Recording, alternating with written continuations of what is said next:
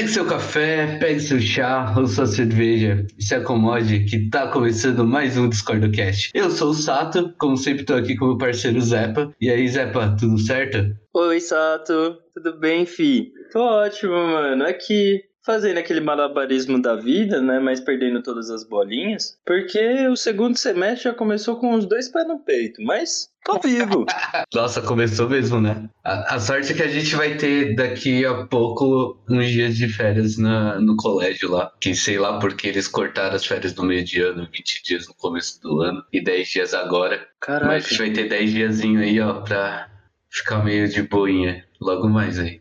Mano, eu tô tão pilhado com a vida que eu nem tá. Eu já tinha até esquecido disso. Nossa, obrigado, Sato. Obrigado mesmo. Você é louco. Que alívio, mano. E falta poucos dias, né? Tipo, 10 dias. Caraca, mais. Sim, por aí, por aí, começo de outubro aí. Vamos estar um tempinho de boa. Bom, e hoje vamos fazer um leve debate aqui sobre livre-arbítrio versus destino. Destino existe? Livre-arbítrio existe? Os dois podem coexistir? Onde vivem? Do que se alimentam? Como se reproduzem? Hoje, no Discord Cast.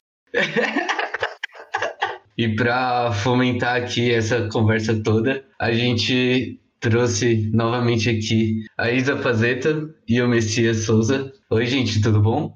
Oi, gente, tudo bom? Tô aqui de novo mais uma vez batendo ponto aqui nesse podcast. Salve, gente! Estamos aqui mais uma vez para a gente conversar, para trocar ideia, acrescentar e desconstruir algumas coisinhas, porque é necessário. Destino, livre-arbítrio, é questão de desconstrução e a gente está aqui para fazer isso. Mas de um jeito bem leve, divertido, espero que seja, né? Um tema bem polêmico. Daqui a pouco vai estar tá todo mundo chorando aqui. e como sempre, fazer nossa pergunta para que vocês conheçam um pouco mais dos nossos convidados. Isa, Messias, quem são vocês pedindo um café? Bom, eu pedindo um café, sou um café forte, preto, coado e sem açúcar. Eu também sou artista visual, né? Colega de, de classe do Sato. Quem acompanhei já sabe, já acho que já deve estar cansado de ouvir minha voz aqui, né? E é isso, estamos aí no mundo do, das artes, né, da educação também, né, que eu tô exercendo esse papel aí esse ano, começando a entrar no pezinho da educação e estamos aí percorrendo esses meios. Bom, eu pedi um café, sou aquela pessoa que pede um chá porque eu sou mandingueira, eu gosto de erva, sou uma bicha nordestina, macumbeira, sou terapeuta holística, estudante de artes visuais, gosto de problematizar coisas, desconstruir e criar coisas. Bom, e vamos começar aqui, né? Essa discussão toda. Uh, e aí, gente, livre-arbítrio e destino. Acho, como a gente pode começar isso? Definindo uma coisa e outra? Acho que pode ser, mano. Ou definindo e já escolhendo. É que acho que isso pode ficar pra depois. Acho melhor a gente definir. A, a, a gente, isso se escolhe? Não, porque não sei. É, agora vieram duas perguntas que eu não sei nem qual responder primeiro. Nossa, mano, é difícil, hein? Porque para definir, mano, no sentido de destino, eu sempre pensei muito em providência, né? Tem sempre aquela ideia de providência religiosa, né? De que a gente tá predestinado, né, a, a chegar a um outro mundo, né, e a gente vive para isso. E aquelas frases clichês, né, tipo, Deus escreve certo por linhas tortas, etc. Mas basicamente é isso, né? Tipo, acho que pode ter muitos complementos, destinos, assim. Tipo, eu tô dando uma definição muito básica. É... E livre-arbítrio, nada mais. Então, livre-arbítrio, eu acho que tem uma diferença com liberdade, mas basicamente é uma instância subjetiva, então é interna, é... de escolha e do que você acha melhor para sua vida. Eu acho que destino é uma palavra bem potente e perigosa, né? Dependendo do contexto que a gente usa ela é, porque é uma palavra que, que tem muitas ideias, muitos conceitos por trás. Né? Então acho que é importante a gente ter esse cuidado de saber qual que é o contexto ali que a gente vai usar essa palavra. Mas ela também sustenta um pouco algumas coisas, né? Eu acho que norteia algumas coisas da nossa vida. E aí o livre-arbítrio é, é, algo bom, né? Porque acho que dá um pouco de esperança pra gente e nos dá essa sensação de, de controle, né? Ou sei lá, se existe controle sobre as nossas vidas. Interessante também que eu fico pensando em como essa ideia de destino ela é tão implantada na gente, né? Acho que também muito por uma questão religiosa do cristianismo, né, que querendo ou não é a base de muitas famílias e de uma cultura, né, do Brasil até, mas também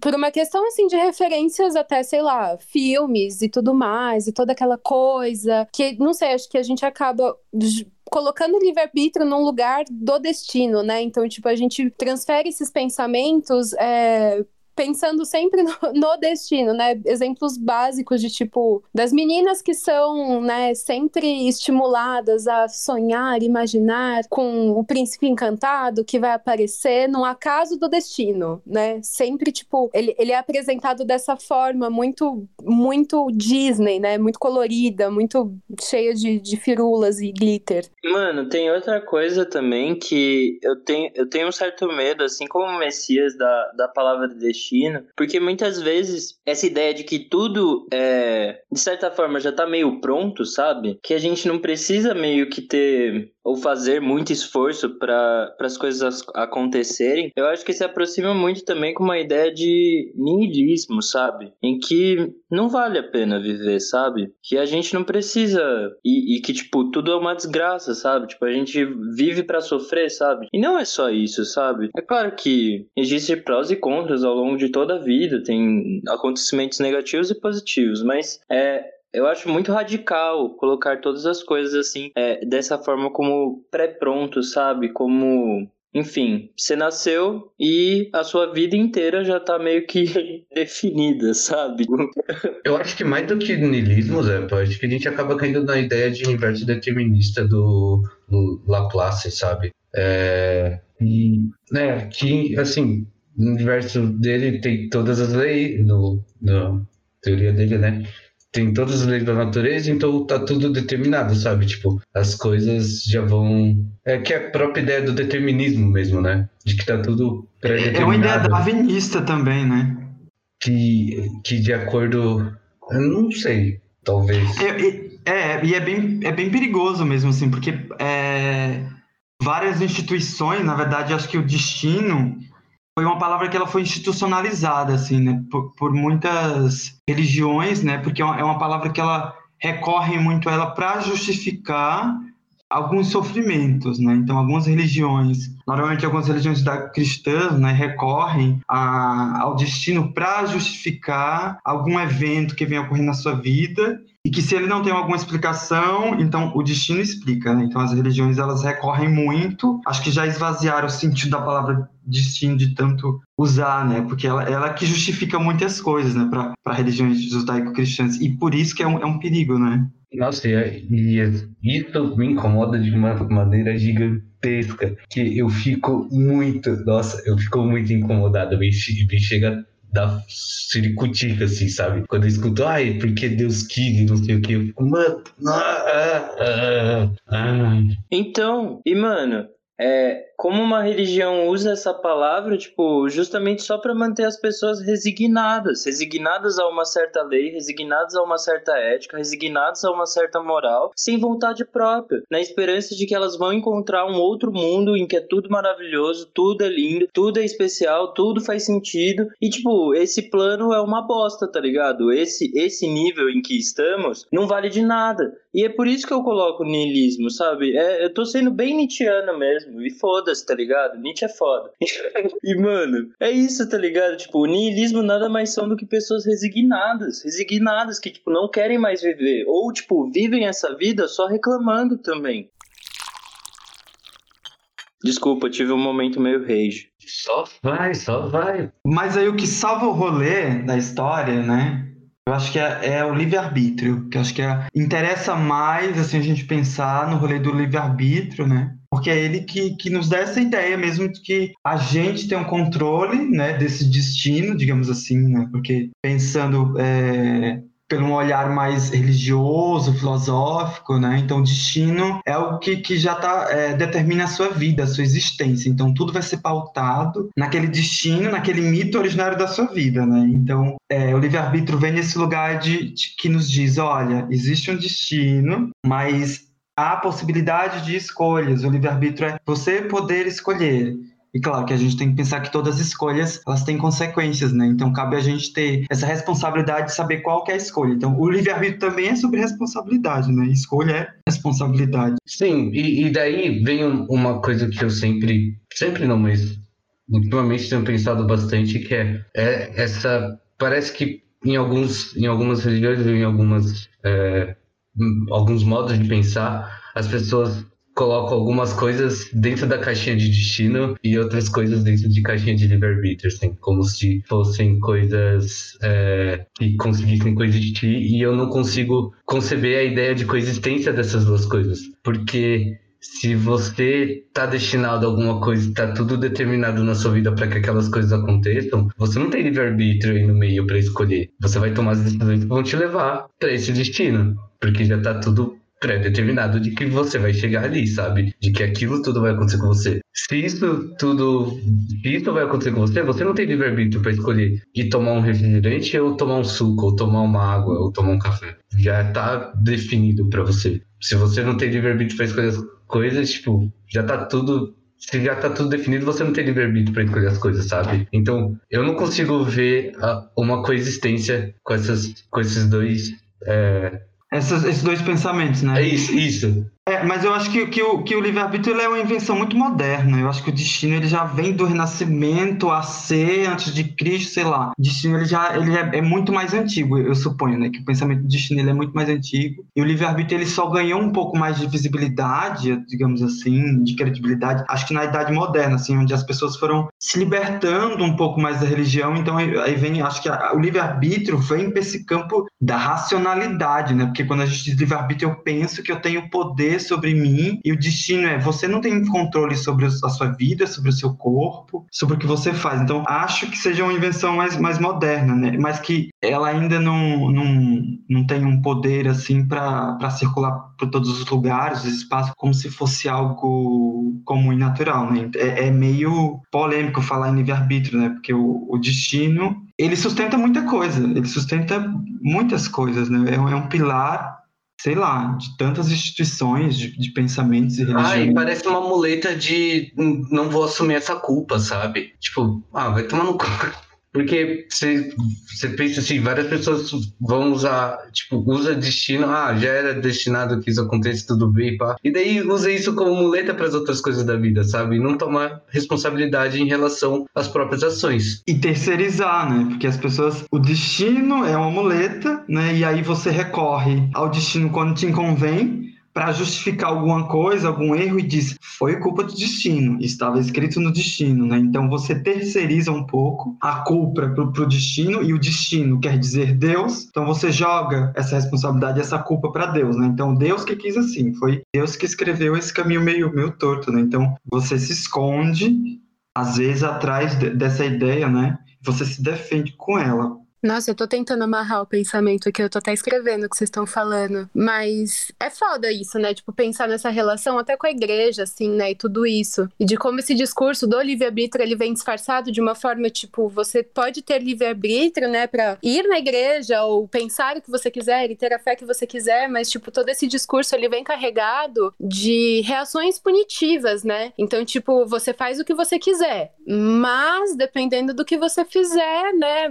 Você vai pro inferno. Então, tipo, tudo sonda esse lugar punitivo. E aí, não sei, o que eu fico muito pensando é onde tá realmente, né, esse, esse livre-arbítrio. Se as coisas são nesse maniqueísmo de, tá, se eu fizer coisas boas perante a visão do Deus X, é, eu vou pro céu, senão eu vou pro inferno, e sei lá, é, aquela coisa existe mesmo isso? Tipo, é de fato um livre-arbítrio, é uma liberdade onde a gente pode escolher dentro de um conjunto de regras já até então estabelecidas, né? Enfim, complicado.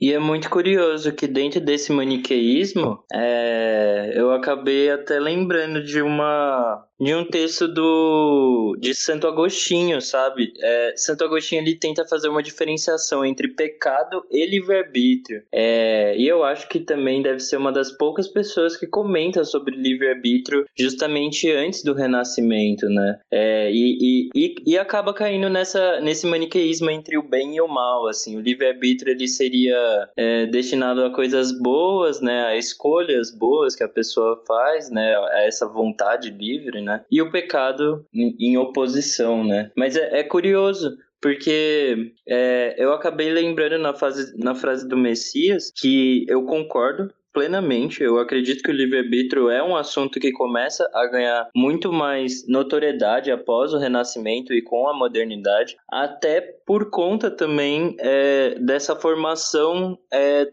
é, de um espaço privado, sabe? Eu acho que toda essa discussão entre o poder político, o poder religioso e a, e a divisão que acaba ocorrendo ao longo dos anos, né? E, e no começo do, do período contemporâneo, digamos, pegando uma divisão histórica bem clássica, né? Não, não que eu concorde com ela, mas é mais fácil, né? De datar as coisas. Enfim, mas eu acredito que essa, essa perda de sentido, né, desse outro onipotente, né, onipresente, onisciente, que é Deus, né, e, e essa determinação de que as pessoas, elas também tinham o seu espaço privado e que elas deviam cultivar isso. É, eu acho que a questão não é pensar, tipo, ai, não existia espaço privado antes, antes disso. Claro que existia, mas começa a ocorrer uma valorização e, e, consequentemente, é uma valorização ética e moral. Então, é, não só eu tenho que respeitar e querer é, é, preservar o meu espaço privado, mas eu também espero que os outros respeitem e, e consequentemente, é, tenham os seus espaços privados e etc, né? Mas eu acho que essa questão do livre-arbítrio, ela tá muito dentro disso, né? E, e aí eu acho que a, a, a questão que fica é também como que é a grande questão da sociedade, né? É como, como equalizar, né? Vários tipos de livre-arbítrio. Se todo mundo vai querer escolher alguma coisa diferente, porque cada um é cada um. Nesse processo vem uma coisa de. Eu acho que a gente vive em sociedade, então tem que ser esse grande acordo social que, que a gente faz e que as nossas civilizações que a nossa civilização humana é, faz através de, de leis aí cada país tem seu conjunto de leis e regras cada estado, cidade, essas coisas todas, onde a gente meio que acorda, entre aspas, esse acordar. É, acordar que eu tô falando aqui é de acordo, tá? Pra quem tá ouvindo. Então, a gente meio que acorda todas essas. Com, com, concorda, né? Com todas essas leis e e passa a viver perante delas e daí tem o livre-arbítrio de seguir elas ou não, sabe? Tipo, você tem a escolha de seguir isso ou não. E como a gente é um ser social e a gente acaba vindo em sociedades grandes, é, você tem penalidades caso você não seguir elas e ou se não, se você seguir todas elas, você tá livre aí pra fazer o que você quiser da sua vida, sabe? Desde que você não infrinja elas e, e não prejudique os outros ou algo do tipo. E eu acho que uma coisa bem interessante que eu estava aqui pensando ainda sobre destino, é... que é uma palavra mais antiga, e me interessa muito estudar e pensar nessas coisas muito mais antigas, né? Porque eu venho estudando sobre ar arquivos, né? E aí a palavra destino é, é um arquivo, é, uma... é muito antigo. E daí para a gente pensar de qual destino a gente está falando, né? Qual povo, de qual lugar e para quem serve nesse modelo de destino. Porque o destino é uma palavra né, de origem portuguesa, né? É, mas existe para outros povos, para outros lugares, né? Outros significados do que é destino, como viver e como encarar, né? O tanto destino como livre-arbítrio, né? Para eu que sou de religião tra, é, tradicional de matriz africana, de candomblé, é, para a gente não existe o destino, né? Existe Fá. Então, é uma outra cosmologia, é um outro pensamento, é uma outra forma organizacional. Eu acho que Fá, para a gente, o destino, o destino para a gente, ele é um pouco mais maleável, para os povos africanos, né? Então, existem acordos, mas para outros é, povos, o destino ele é muito mais rígido é, e ele é inegociável. É assim, ele já está pré-estabelecido e você não vai mudar, né? Eu acho que é o perigo. Porque eu acho que tudo na vida existe essa negociação, a transformação. E quando uma palavra é, vem com esse, com esse pensamento de que nada muda, é um perigo, né? Porque a gente corre o risco de ficar cristalizado no tempo e a gente perde muito quando a gente para. Mas então, agora, depois de todas as colocações, assim, destino. Vocês acreditam em destino ou não? Eu, eu posso falar que eu não acredito nisso. Sim, eu acredito em destino. Tenho algumas problemáticas né, sobre o destino. É, é importante a gente sempre lançar essas problemáticas, essas discussões, inquietações sobre tudo, né? Mas o destino que eu acredito, né, segundo a minha filosofia, minha cosmovisão, né, que vem é um pensamento mais de matriz africana, é um destino que é isso, a gente negocia, né, ele é mais maleável e o livre arbítrio, o destino para gente ele coexiste, eles coexistem no mesmo espaço. E aí eu volto com essa questão da responsabilidade, né, que a gente sempre está está falando que o livre-arbítrio é uma questão de responsabilidade. O que é que você vai fazer com isso? Porque tudo tem uma consequência. O destino ele existe, né? Mas você pode escolher um outro caminho, sabendo que esse outro caminho ele vai se afastar um pouco desse seu destino. Você é, vai ter algumas consequências, mas você está pronto e você quer comprar essas consequências, né? Então é um pouco complicado a gente pensar que existem consequências na vida, mas é a gente usar um, um, um exemplo muito lúdico, né? A consequência, às vezes, de eu sair de casa ou ficar, né? Escolher ficar dentro de casa tem uma, uma consequência, que às vezes é uma segurança, e às vezes sair para fora de casa é uma outra consequência, né? De estar exposto é, a violências, a diversas coisas, né? Não que dentro da minha casa eu também não esteja exposto a essas violências, mas é, acho que é, é, é, é, é, é numa condição mínima, digamos assim, né? Então acho que é para a gente pensar que é, lidar com o destino, que o livre-arbítrio é sempre estar tá pensando nas consequências, das, nas escolhas, né? E no que tudo isso implica. Mas eu acredito que o destino ele também só tem consequências para quem acredita nele. Acho que para pessoas que são ateias, que não acreditam em nada, eu acho que o destino também ele não existe, né? senão a gente vai entrar naquele rolê de que eu vou impor a minha verdade e o meu destino para o outro. Então acho que não acreditar no destino também acho que faz parte dele. Nossa, é Tipo, sei lá, faço muito das palavras do Messias a mim, assim, também. Na hora que o Sato perguntou, fiquei com aquele olhar fundo, tipo, caralho, eu não sei.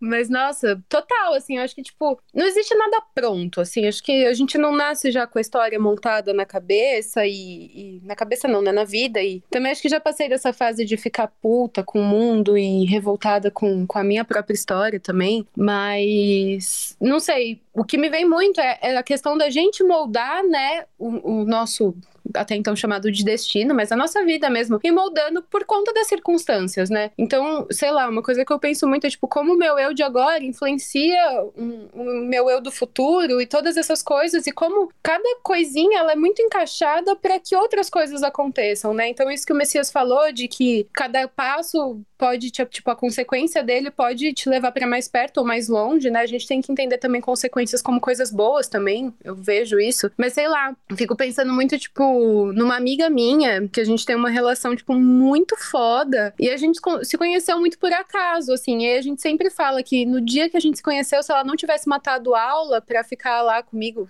conversando, a gente, tipo, não ia se tornar, ter essa amizade tão foda que a gente tem hoje, assim. Tipo, uma coisa de destino, mas uma coisa também, né, das escolhas que a gente faz, as consequências dessas escolhas e, e da circunstância no geral. Eu não sei colocar assim como, ah, é isso ou não, não é isso, mas eu acho que é um compilado de coisas, assim, meio efeito borboleta, assim, né? Tipo, tudo, tudo vai ter uma reação no mundo, sei lá. As coisas elas acabam acarretando outras consequências. É uma pergunta difícil pra caramba. eu até joguei no Google, mas o Google você percebe que não ajuda nem um pouco, sabe? Porque é isso que o Messias falou, assim. O Google, ele tem uma visão de cultura bem, bem dele, assim, é bem única e bem digamos, né? Então, ele segue esse prognóstico de, de ser uma sucessão de fatos e acontecimentos inevitáveis, né? E eu não acho assim, é, na minha espiritualidade, assim, no que eu entendo de espiritualidade, as coisas elas não fazem sentido se elas não estão próximas ao nosso alcance, assim, se elas não têm uma causa e consequência esse jogo, é, esse jogo, né? Se eles não fazem sentido, eles não têm proximidade com a atividade humana, assim. É, por mais que eu tenha crescido num ambiente católico, do qual eu tenho muitas críticas, mas também tenho muitos pontos positivos, assim, do que eu vejo de familiares que são pessoas muito boas, assim, e que tem isso como prática, sabe? E de certa forma ajudou eles a terem uma postura social muito melhor do que outras pessoas, assim, que também participam da mesma religião e são pessoas horrorosas. Enfim, acho que cabe de cada um, né? E aí acaba entrando muito nessa questão subjetiva ou é, individual, né, que é essa questão do livre-arbítrio, porque eu acredito que também isso se encontra dentro da própria religião. A, própria, a própria pessoa ela vai determinar quais é, passagens, digamos, né, ou quais fatos que a religião coloca para ela é, vão ser importantes, né? Então, quais fatos ela vai adotar como conhecimento, né? Que ela, que ela vai ter uma é, percepção de que aquilo participa da vida dela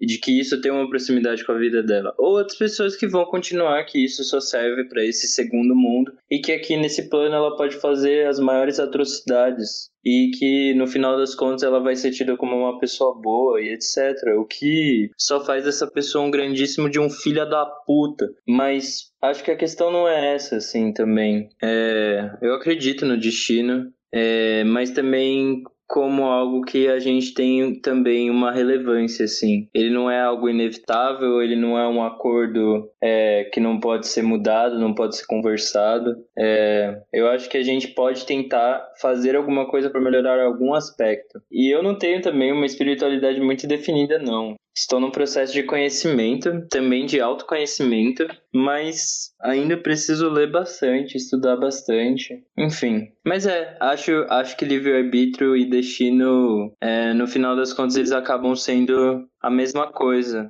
nesse sentido de espiritualidade agnóstica que eu defendo no momento. Eu, bom, como falei, eu acabo não acreditando em destino. Muito porque eu eu vejo a gente tomando ações e tendo reações, sabe?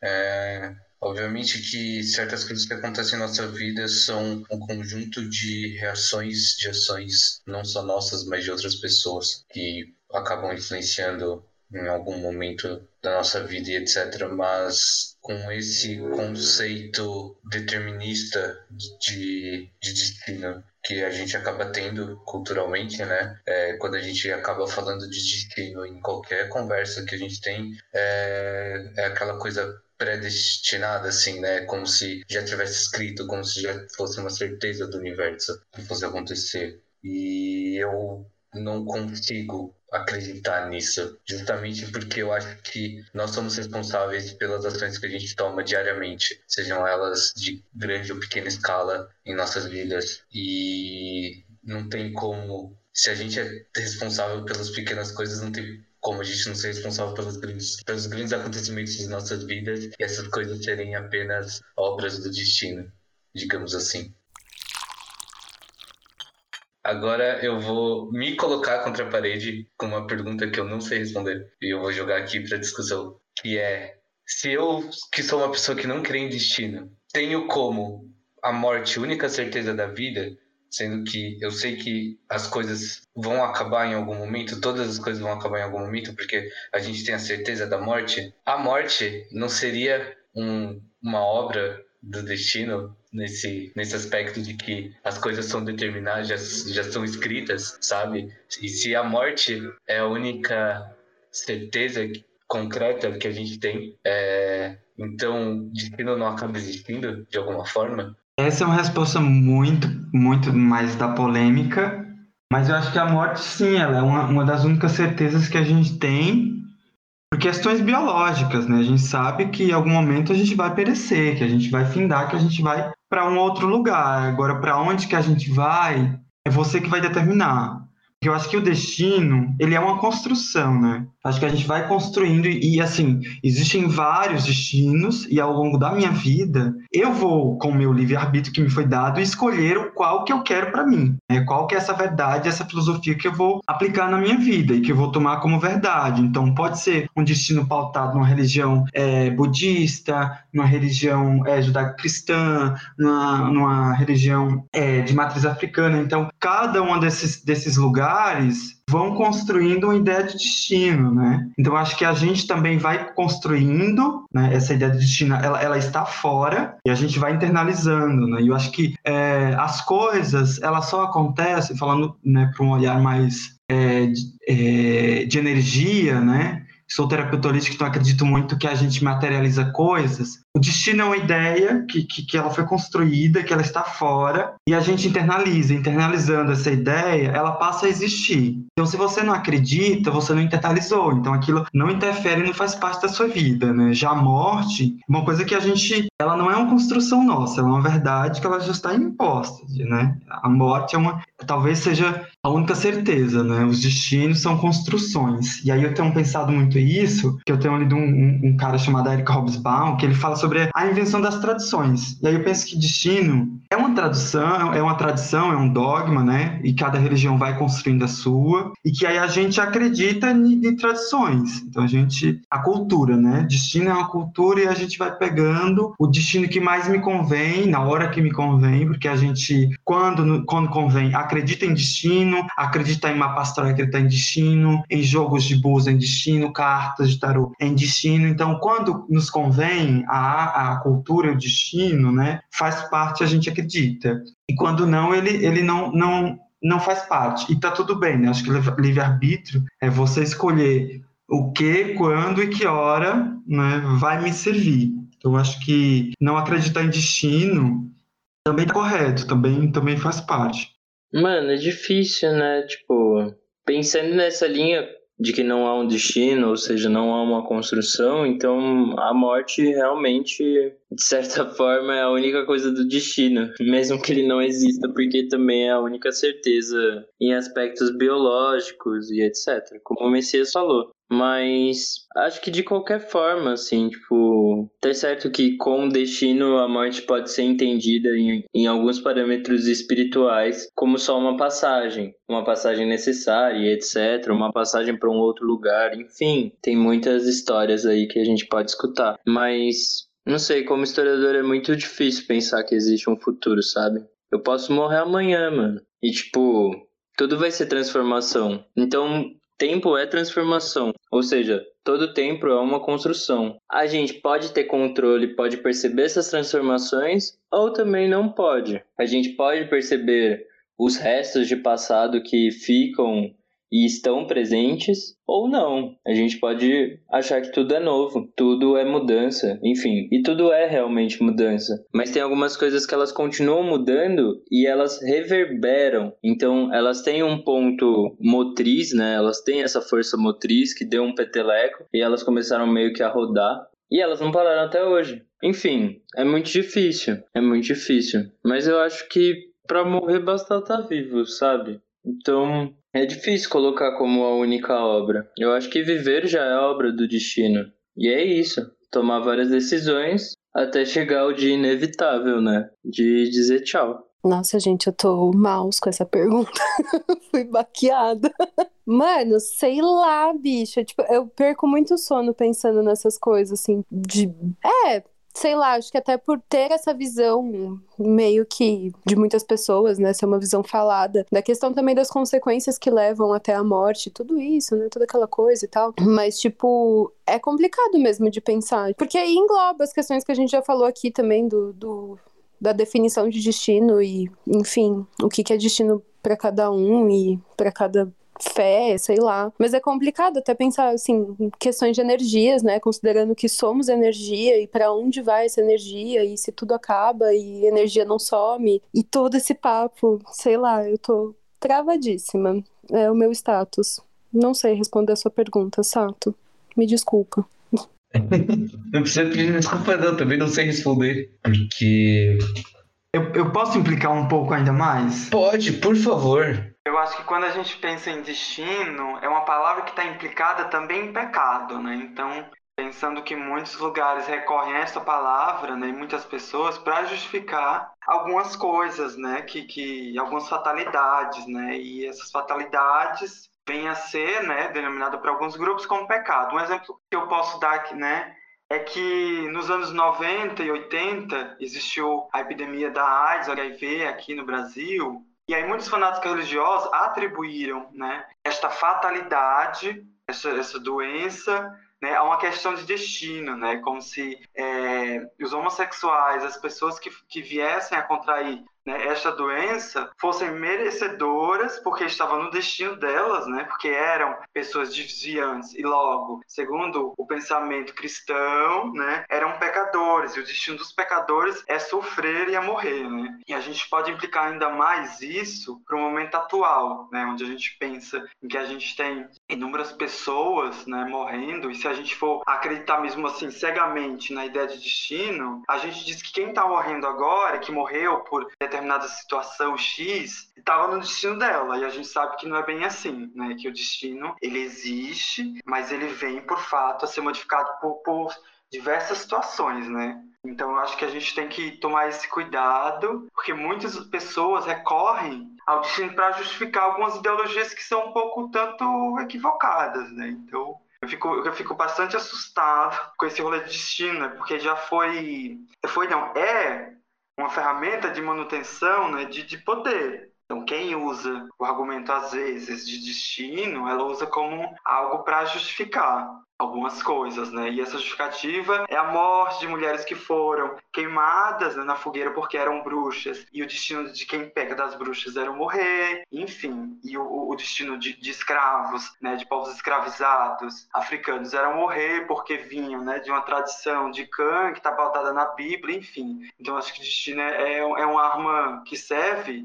à colonialidade, né? Então por isso que eu, eu problematizo muito né, sobre ela mas que quando ela me serve, né, e, e mais pensando que é, é, ela me serve de um outro lugar, com outra filosofia, de outros povos, né? O destino que é Ifá, que vem de África, me serve, né? Mas esse destino colonial, assim, europeu, eurocentrado, acho que ele não me serve, né? Porque ele, ele só valida, ele só é bom para corpos que estão dentro dos padrões, né? Se a gente for implicar ainda mais sobre quem cria o destino, para que, que serve o destino e para quem ele é benéfico, né?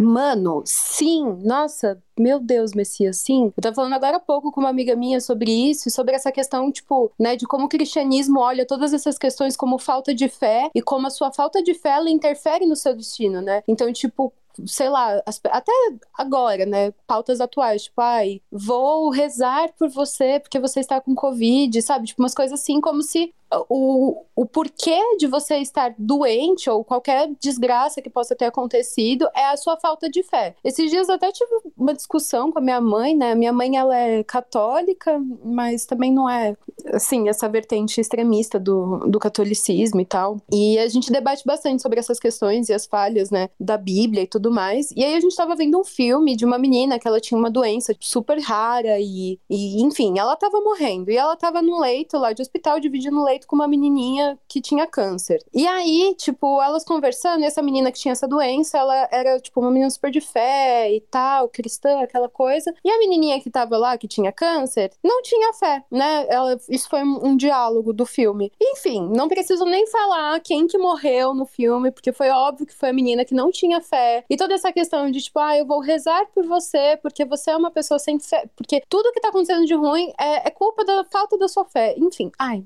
pistolei, gente. Muito brava com esse assunto, sério. Fico emputecida. Ah, e esse povo que fica falando, ah, é, tipo, se cura de alguma coisa e daí tem lá, todo um corpo médico responsável por cuidar desse paciente. Todo um corpo médico e, e todo um, um, um corpo de cientistas que fizeram pesquisas a respeito sobre aquela doença e etc. E toda uma galera que trabalhou para que uma pessoa conseguisse ficar bem e se curar de alguma doença e essa pessoa vai lá e agradece a Deus e foda-se o médico que ficou de plantão trocentas horas lá passando um monte de perrengue pra conseguir salvar sua vida. É, eu fico muito puto com isso também, Isa. Mano, parafraseando Dr. House, né, que é uma série que eu estou reassistindo porque eu amo, que ele sempre fala, tipo, quando os pacientes começam a agradecer ele, ele fica tipo, não, não precisa me agradecer agora, porque quando eu te curar, você vai sair daqui agradecendo a Deus. Então foda-se o que eu tô por você. Tipo, é isso. É, e é total. A gente usa quando convém, né? O destino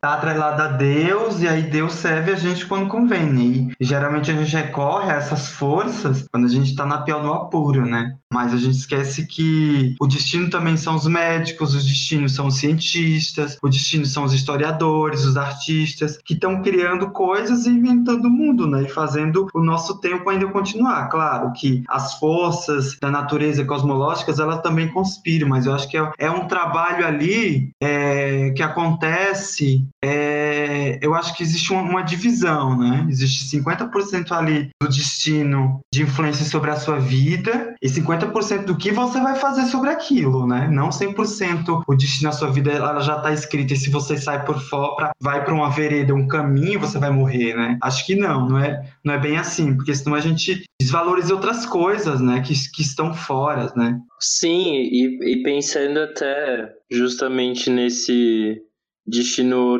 eurocentrista, é, é muito engraçado, né? Que é, pegando uma, uma, uma definição do dicionário, é, forças da natureza e acontecimentos naturais, eles também são considerados destinos, né? É, no entanto, a gente, bem, pelo menos aqui no Brasil, a gente tá cansado de escutar, né? Tipo, várias pessoas estão ficando doentes, é, seja pelo coronavírus ou acontecimentos fatalistas que tem claramente um culpado, né? É, lembrando aí de, por exemplo, Mariana, é, Bento Gonçalves em Minas Gerais, que acabaram, não, Brumadinho, né? Mariana e Brumadinho, né? Que foram duas cidades que acabaram sofrendo muito com as barragens da empresa Vale do Rio, vale do Rio Doce, é, que acabaram quebrando por falhas da própria empresa que não ficou fazendo a manutenção dessas barragens. Foi colocado até como destino.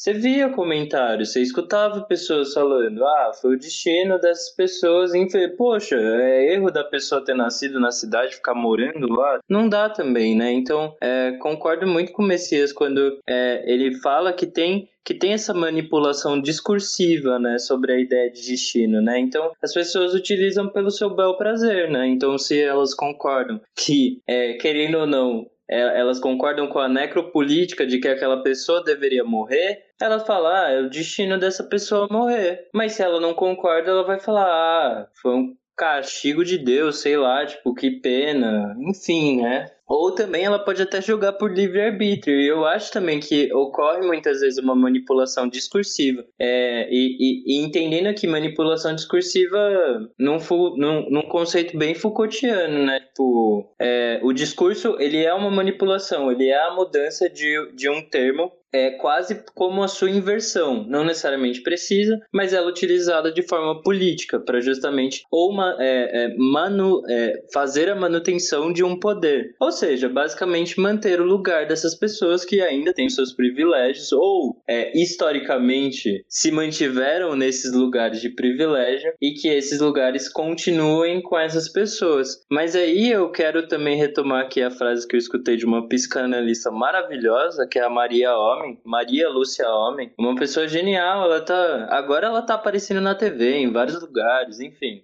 Mas é, antes ela tinha vários vídeos no YouTube, ainda tem, e ela fala assim: "De quem é esse lugar? Quem determinou que esse lugar era seu? A gente não pode dividir esse lugar?" Enfim, fica aí a, a questão também palmas.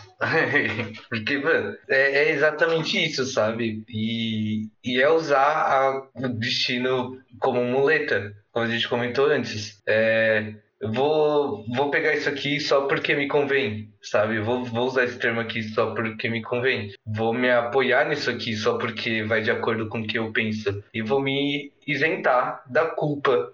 E até da culpa cristã que essa pessoa sente, sabe? Ao, ao pensar que alguém merece morrer ou algo do tipo, sabe? É tipo, é se isentar dessa culpa, é se isentar da sua parcela de culpa e da sua parcela de responsabilidade das ações que você toma e dos pensamentos que você tem. E eu acho que uma coisa é, para pensar sobre destino é que ele é pautado num pensamento linear, né? Onde o destino é você nascer, você casar, você reproduzir, ter filhos e você morrer. Então é um, é um destino linear, que ele, ele existe passo a passo, número um, dois, três, quatro. E se você, porventura, pula a casinha do dois e vai pro três, isso aí você já acabou, já cagou toda a sua vida, né? E aí, quando eu digo que esse é o destino colonial, que ele não me serve, porque eu, eu penso em outro destino, que é o destino de Exu, né? É, é um, um destino exusiástico, que ele vem é, mais espiralado, né? Onde ele acontece de diversas formas, que ele não é pré-estabelecido, ele não é linear, porque Exu, Exu é essa coisa que se cruza, né? Então são duas linhas que se cruzam, não é uma linha reta. Então, acho que é, para a gente, é, esse rolê de você seguir passo é, um, dois, três não serve, né? Eu posso ter filho e depois querer casar.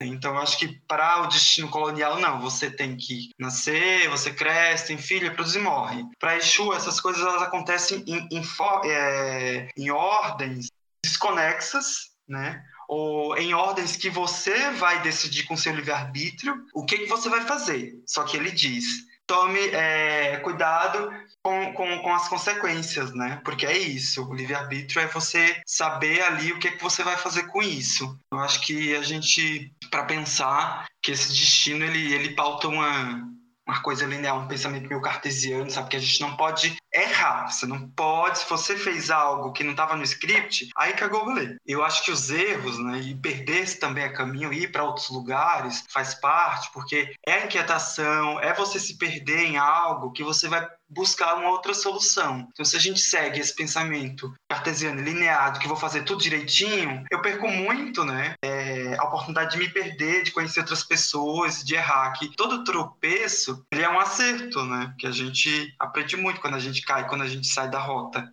Nossa, sim, Messias. Tipo, não dá pra gente ter uma ideia progressista de história, né?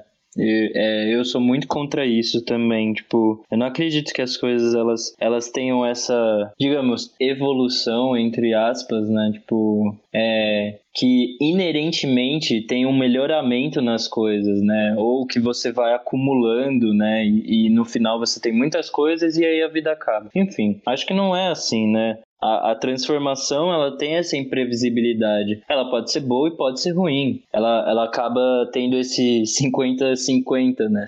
E, e nada nos dá a certeza de que vai ser bom ou ruim. Só as nossas ações, né? Só como a gente se porta nessas situações que, que vai, tá, vai dar para ter uma mínima, leve muito rasa, certeza. E, e eu acho que essa é a dificuldade, assim, tipo, é... dentro da matéria de história, a gente tenta buscar e pesquisar e utilizar dos mais diversos documentos para se criar alguma razão, né? Claro, é, é, um pensamento que valoriza o racional, né? E, e a gente entende que na vida das pessoas é, o racional ele é uma das partes, né? A gente não pode se esquecer do afeto e da prática, né? Da vida em si. É, são muitos mais aspectos do que só o racional ali atuando a todo momento. Mas ele é um dos caminhos para se compreender algumas coisas. É, então, dentro da matéria de história, por mais que a gente use documentos, use fontes, é sabido por toda a academia e por qualquer pessoa que, que tenha isso como, como trabalho, que nunca, nunca, isso é inevitável, nunca a gente vai entender o passado como ele realmente foi, porque a gente não viveu ele. E pronto, tipo, é, essa é a fase que essa é uma frase muito simples e que tem um ponto no final. Não tem nem discussão. A gente sabe que a gente não vai conseguir recriar o passado como ele foi, mas através de milhares de documentos a gente pode ter uma leve certeza. E eu acho que o livre-arbítrio, o destino, de certa forma, eles acabam atuando da mesma forma, assim. É... O destino você pode ter essa pauta um pouco mais coletiva, né, que, enfim, eu acho que é, é raso de certa forma, é, mas você pode compartilhar com as outras pessoas e, enfim, você pode ter essa comunicação intersubjetiva, né? Falando, mano, o que, que você tá fazendo? O que, que você acha disso? O que, que você acha daquilo? Ah, eu tô fazendo isso, eu tô fazendo aquilo. Você acha que vai dar certo? Mas é isso. A gente não pode também parar de sonhar, sabe? E, e ficar pensando, tipo, ah, o que vale é só o meu presente. Claro, o que vale é só o seu presente, mas também você não pode ficar pensando que você vai ficar nisso o tempo inteiro, tá ligado? E, e, e provavelmente você não vai cansar, sabe? É muito legal ter um trabalho, por exemplo, é muito legal trampar na escola. Mas, poxa, tem várias, várias questões que me colocam que, tipo, eu já tenho uma certa certeza de que eu não vou ficar lá pra vida inteira. Seja pela minha posição como estagiário, é, seja por questões da própria escola, né? Enfim, seja por questões minhas. Então, acho que para tudo que acontece, todos os acontecimentos que vão desencadeando assim no, no desfiar, que é a vida, né? Ou nesse fiar, né, que é a vida, eu acho que a gente está construindo uma trama, né, também de acontecimentos e tá meio que linkando as coisas e juntando tudo um pouco a todo momento, mas sempre vivendo uma transformação. Então é quase como a gente está desfiando e fiando ao mesmo tempo. Então a gente está destruindo e criando ao mesmo tempo várias coisas. É, é complicado. É complicado, mas não sei se a minha fala tá muito confusa. Eu espero que vocês estejam entendendo. Mas basicamente, eu acho que é isso assim. A gente tem que ter noção de que tudo é uma transformação, seja um livre-arbítrio, seja destino. Mas é, em ambos, seja mais coletivo ou mais subjetivo, é, a gente sempre vai ter uma possibilidade de escolha. Eu não sei se é por conta do tema ser meio complicado e tal, mas nossa, tá, tá, tá, osso. É... Minha cabeça tá muito louca, parça. Nossa senhora. Eu, eu posso começar a fazer mais outros nós, porque eu tô aqui para dar nó. É, eu, eu acho que fazer nós e desatar nós são duas coisas, são dois exercícios cotidianos meus, né? E dar nós nesses pensamentos, nessas ideias a gente pensar sobre, sobre, sobre destino, né? E, e aliás, sobre livre-arbítrio, né? Sobre liberdade, sobre poder de escolha. E aí o Zé é, citou a Chile Mbembe, né? Necropolítica, é um livro que eu gosto muito, né? Tem, tem um livro para entender agora o que está acontecendo. É, um, é uma, uma, referência bem boa, assim, atual. E aí ele vai falar como tudo já, já, já é escolhido, né? Essas vidas que é, poder colonial escolhe quem vai viver, quem vai viver e quem vai morrer, né? Então é, é, é uma escolha de destino né? Porque lidar com quem vai morrer e quem vai viver é lidar com vida, e lidar com vida é destino, né? Então a pergunta é: será que existe mesmo o destino, ou aliás, o livre-arbítrio, a liberdade, nessa sociedade que a gente vive, né? Que é uma sociedade escravagista, e uma sociedade capitalista, né? E que o capitalismo ela nos aprisiona, então será que é utópico, liberdade, livre-arbítrio, ou vocês acham que não? Eu acho extremamente complicado responder isso. Eu não sei se eu vou ter capacidade para. Essa ideia de liberdade que a gente tem, onde a gente é livre para fazer todas as coisas e tudo mais, desde que a gente arque com as consequências, eu acho meio complicado, meio tópico, sim. Porque em muitos momentos existem várias coisas que influenciam no que a gente toma como escolha, né? Seja nossas experiências passadas, nossas é, referências as coisas que foram apresentadas pra gente, as coisas que a gente vivenciou, o, o que a gente projeta da nossa própria imagem para o outro, sabe? É, a gente é preso por tantas outras coisas que, que eu acho que em alguns momentos a gente acaba tendo uma falsa sensação de liberdade, uma falsa ideia de liberdade, onde tem várias coisas que amarram a gente a tomar alguma decisão, sabe?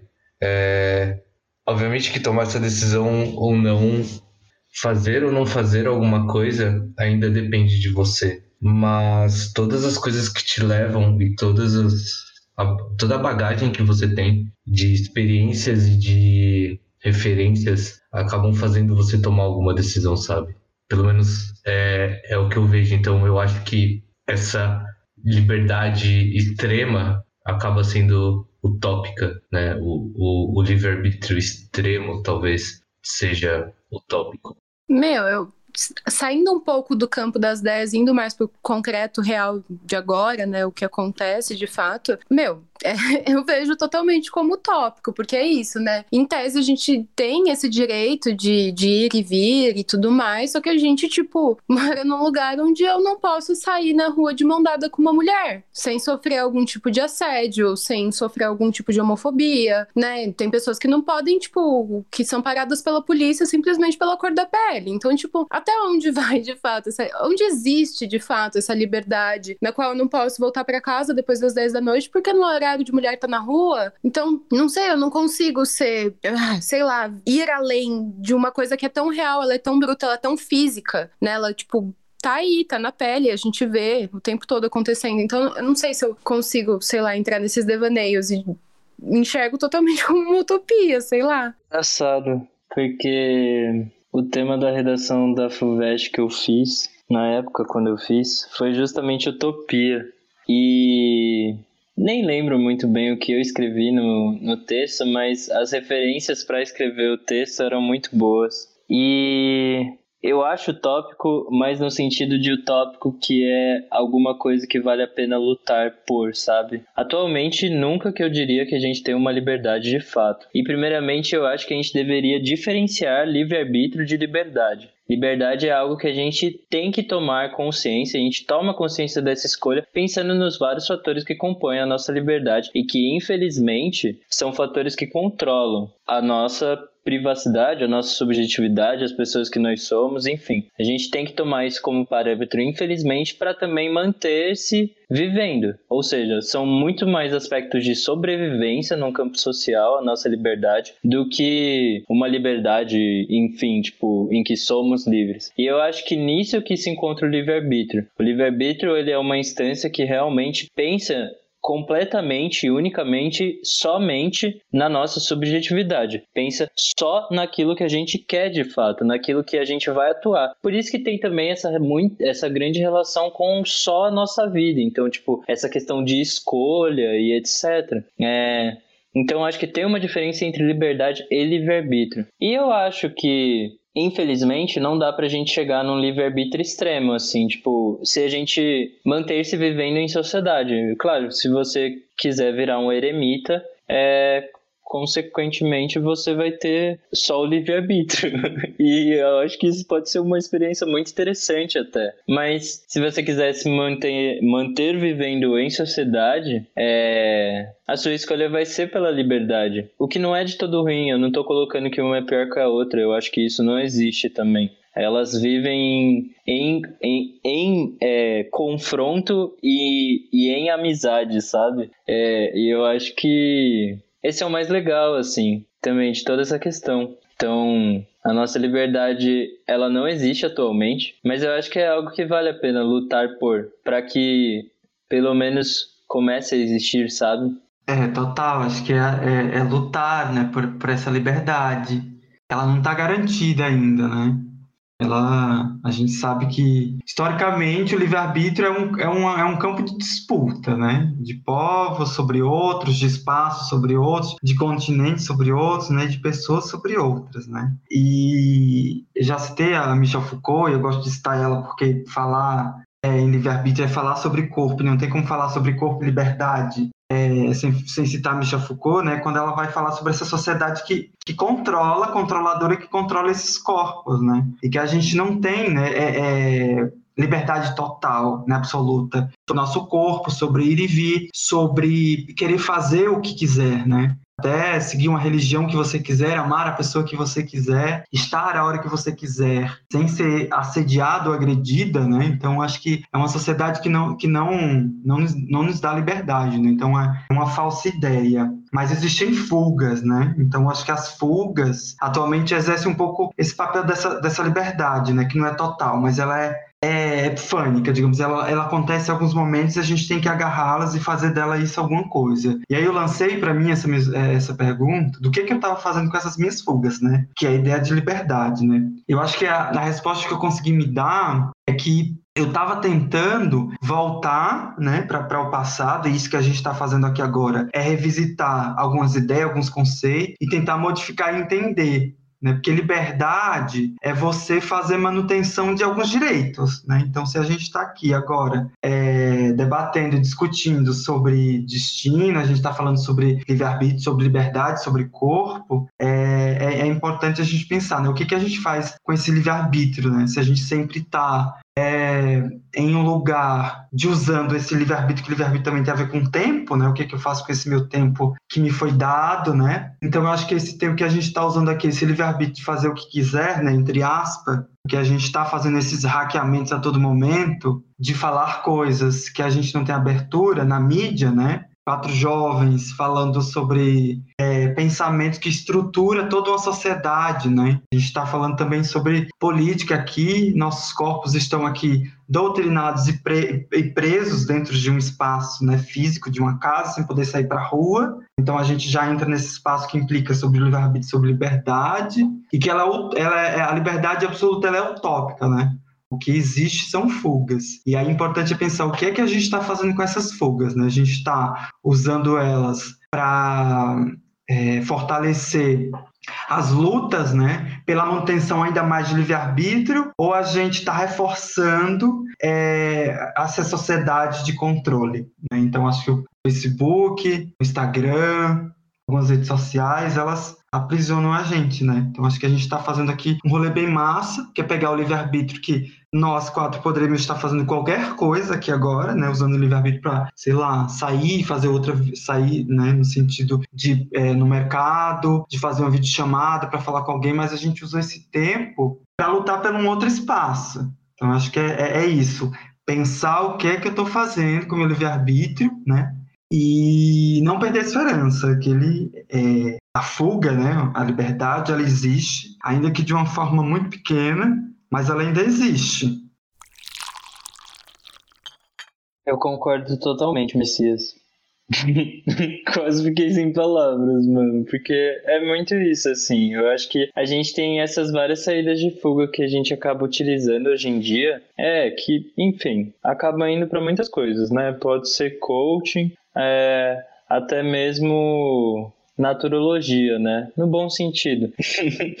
Mas eu acho que muitas vezes o trabalho que a gente está fazendo, assim, é, me vem uma preocupação, por exemplo, é, nas redes sociais, é, de muitas pessoas acabarem usando isso ou sem refletir, né? Que eu acho que é também o trabalho do podcast, que é refletir sobre esses assuntos. Mas eu não sei, eu, eu, eu tenho essa pergunta para mim, assim, vocês acham que as pessoas pensam em destino, pensam em livre-arbítrio, ou a gente tem um uso social meio que enfim, sem questionamentos sobre essas duas palavras, sobre esses dois conceitos. Eu acho que se pensa, mas se pensa muito pouco. E quando se pensa sobre essas coisas, ela é sempre é levada a um âmbito espiritual, religioso, assim, sabe? Eu acho que a reflexão, pelo menos que a gente está tendo e está debatendo aqui durante esse período que a gente está batendo papo e gravando podcast, é, é uma reflexão que eu pelo menos eu presencio muito pouco, sabe? É, para ser bem sincero, eu não tinha vivenciado uma conversa desse porte até a gente começar a gravar. É, é, eu acredito que possa ter uma reflexão de uma pessoa ou outra aí, não vamos generalizar também, colocar todo mundo, porque é gente pra caramba no planeta, mas num aspecto geral, eu acho que muitos poucos pensam sem ser quando lhe convém, sabe? É, até a utilização dessas palavras, elas sempre ocorrem quando é conveniente e, e não, não numa intenção de reflexão a respeito delas, sabe? É, eu acho que, tipo, acaba por ser essa coisa do reproduzir, né? E usar esse destino religioso como base até por uma esperança, até por um comodismo. Mas acho que se pensa assim sobre, só não se questiona, entende? Acho que entra mais nesse lugar. É, me ocorreu um, um, um, pensamento agora, acho que, que, foge um pouco da pergunta do Zepa, mas que tem a ver com o tema, que é sobre, que você falou, né, sobre esse destino religioso, né, que o destino religioso ele sempre está tá pautado em uma vida é, é, heteronormativa, em uma vida monogâmica, em uma vida de fanatismo religioso. Então esse é o bom destino, né? Na verdade, existe outro destino, né? É isso. O destino, ele também é plural, né? E existe o, o destino que é o destino, às vezes, de, de pecar, né? Pecado no sentido de não fazer uma coisa ruim, né? Mas no, no, no sentido que, que essa palavra é usada, né? Para algumas, algumas religiões, pecado no sentido de eu é, ter o controle sobre o meu corpo, né? Eu fazer modificações no meu corpo, eu performar uma masculinidade, uma feminilidade no meu corpo. Então isso é, tem uma conotação para algumas religiões de pecado, né? E aí o destino diz, as religiões dizem isso não não está no destino do ser humano. Só que no destino de alguns seres humanos, né? E, e me apropriando aqui da palavra é, pecado, né? Eu acho que o meu, o meu destino também é o pecado, né? No sentido de ser livre, né? Se ser pecado é ser livre para fazer o que eu quiser com meu corpo, então meu destino também é de pecado, né? Para a gente não cair nessa cilada. E que o bom destino é o destino heteronormativo, eurocentrado, branco, sabe? Que tem que ser de, de uma vida fanática religiosa. Eu acho que o carnaval, a cerveja, é, também faz parte né, desses destinos, que são plurais. Sim, tem muita gente que já nasce com uma marca ou até com uma certeza, é, pensando em certas cosmosvisão, cosmosvisões de que já vão pro inferno. Eu acho que o inferno pode ser bem legal. E dá pra curtir bastante. Acho que é Como isso. se o inferno existe, eu vou estar lá com certeza, parça. E vai ser muito divertido. A gente vai fazer vários podcasts nesse inferno, todo mundo juntos. Porque claramente a gente vai se encontrar lá, né? Acho que ninguém daqui sai sem salvo. Nossa, se for esse, esse bí- bíblico aí, eu tô ferrado. Mas vai ser lindo, gente. Vai ser um carnaval, assim, perfeito. Alto da Compadecida parte 2. Sim. É, eu acho que para finalizar um pouco aqui a minha fala, eu queria dizer, eu ah, que sou um, um, é, um dos participantes que mais tem uma, uma religiosidade, digamos assim, né? E aflorada, não que isso seja um problema, é, que acredito em destino, né? Eu acho que destino está me proporcionando coisas incríveis, né? Que é o encontro. Acho que esse encontro está maravilhoso. Então, se isso aconteceu, meu destino está sendo ótimo, está sendo incrível. Então, só gratidão. Motumbá e fala, Motumbá destino. Continue assim, que vai ser lindo. Ai, Messias, você é o homem da minha vida, entenda. Sério, apaixonada. E depois desse debate todo, chegamos a mais um final do DiscordoCast. É, primeiramente aqui nosso momento de indicações, onde vamos indicar para vocês algumas coisas. Eu vou abrir falando sobre dois nerdologias que vocês podem achar no YouTube aí. É um Nerdologia, por sinal, um canal muito bom, por favor, sigam. É, o primeiro é de temos livre-arbítrio, quem toma nossas decisões. E o segundo é determinismo, o futuro já está escrito. É, são dois nerdologias muito bons. O Atila faz um trabalho muito incrível de, como divulgador científico, né? Então, tem muito embasamento teórico, tem muita tem muitas referências que ele dá durante os vídeos para que vocês possam se aprofundar mais nos assuntos nos assuntos que ele debate nos vídeos dele. E como a gente está falando sobre livre-arbítrio, destino, essas coisas, tem esses dois vídeos que eu acho que podem complementar bastante aqui o que a gente debateu hoje. Como eu citei no meio do programa, né? Eu citei esse autor de quem eu, eu sou quase um dependente químico, no bom sentido também, tá? Tipo, não é, não é tão ruim assim. Mas eu vou indicar um dos poucos livros que tem do Nietzsche aqui em casa. Eu acho que é o único, na verdade.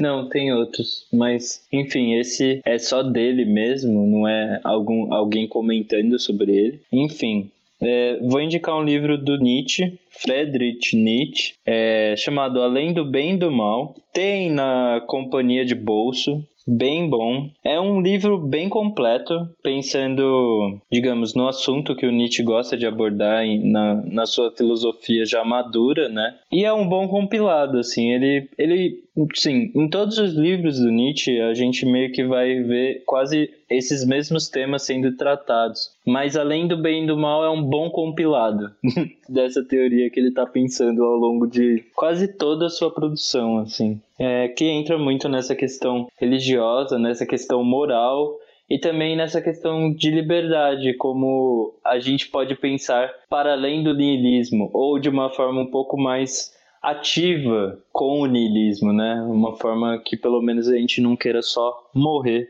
ou desistir.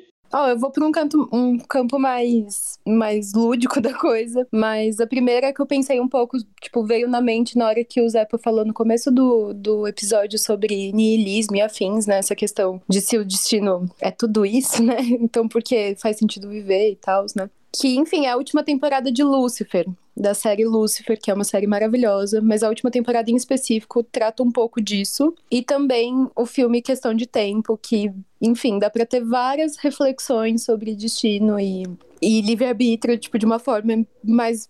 Ah, enfim, é um filme lindo, só assistam. Morro de chorar toda vez. Isa, só queria dizer que as suas contribuições são maravilhosas. Acho que é importante ter pessoas de todos os espaços, porque acho que fica democrático o rolê. É, eu vou indicar o Eric Hobsbawm, que que eu tô lendo o livro dele, que, que se chama Invenção das Tradições, um livro que eu tô fazendo uma imersão agora e que me serviu muito para para construir um pouco desse pensamento, né, que eu trouxe hoje, que ele vai explicar como algumas tradições, né, a gente pode pensar o destino como uma uma, uma tradição, né, ele vai falar como essas tradições elas, elas passam por um processo de institucionalização, né, e aí elas acabam é, sendo levadas para outros espaços, né, então mais, mais burocráticos assim. Então serve para a gente pensar essas, essas, essas construções, né, de destino, de paradigmas, de tradições, é, é bem interessante. E um documentário também que eu, que eu assisti, né, estava procurando algumas coisas como referência material para pensar para hoje, eu encontrei um, um um documentário que está tá, tá no YouTube. Ele é um documentário que foi feito pela TV Brasil, mas está disponível no YouTube, né? Que se chama é, Destino versus Livre-Arbítrio. E é bem bom para a gente pensar, tem vários pensamentos, é, existem pessoas de vários espaços falando, dando depoimento a partir dos seus lugares, das suas cosmovisões, e, e, e acho que é bem interessante, né? Essas, esses diferentes pontos de vista. Então, esse documentário é bem rico assim, no sentido de, de pluralidade e de democracia de pensamento. E agora, como sempre, nosso momento automerchan aqui. Messias, Isa, por favor, falem as redes sociais de vocês aí para a galera poder seguir. Eu tô no Instagram como arroba Isa Pazeto, Isa com S, Pazeto com Z e dois T's. E lá acho que o pessoal acha de tudo, um pouquinho da, da minha cara, um pouquinho das minhas artes. E é isso.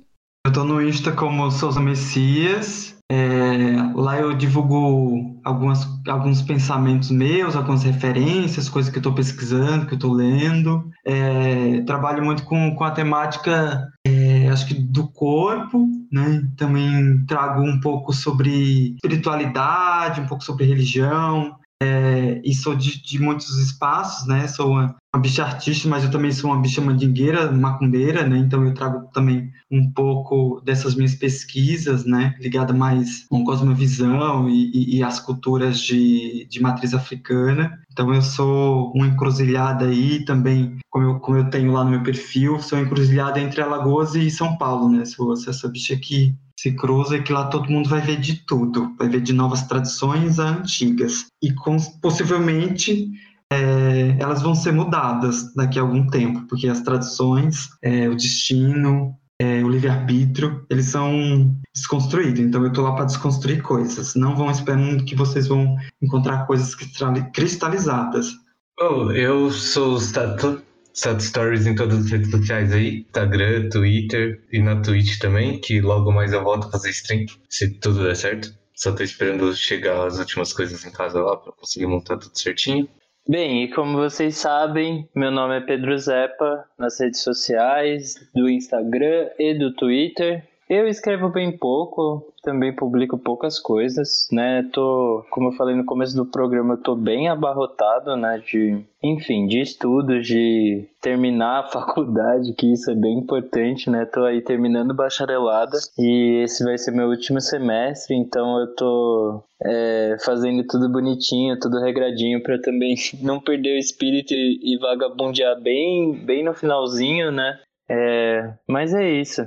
Estamos aí. É, não se esqueçam de que estamos com o nosso e-mail disponível para vocês mandarem dúvidas, é, críticas, agradecimentos, enfim. Podem xingar a gente, podem mandar também é, um carinho, que também faz, faz bem, né? Sim. E, enfim, é, nosso e-mail sempre vai estar na descrição do programa, mas acho que vale a pena falar, né? Contato.discordocast.gmail.com e ficamos por aqui, né? Ficamos, ficamos. Passem bem essa semana, galera. É, se cuidem, evitem ainda sair de casa. Apesar das praias estarem cheias, os bares estarem lotando, as ruas estarem movimentadas, a Covid-19 ainda tá aí e a gente não tem muita proteção contra isso, a não ser se cuidar, se proteger, é, usar máscara quando precisar sair de casa, mas evitar o máximo possível. E é isso. Passem bem a semana e até a próxima.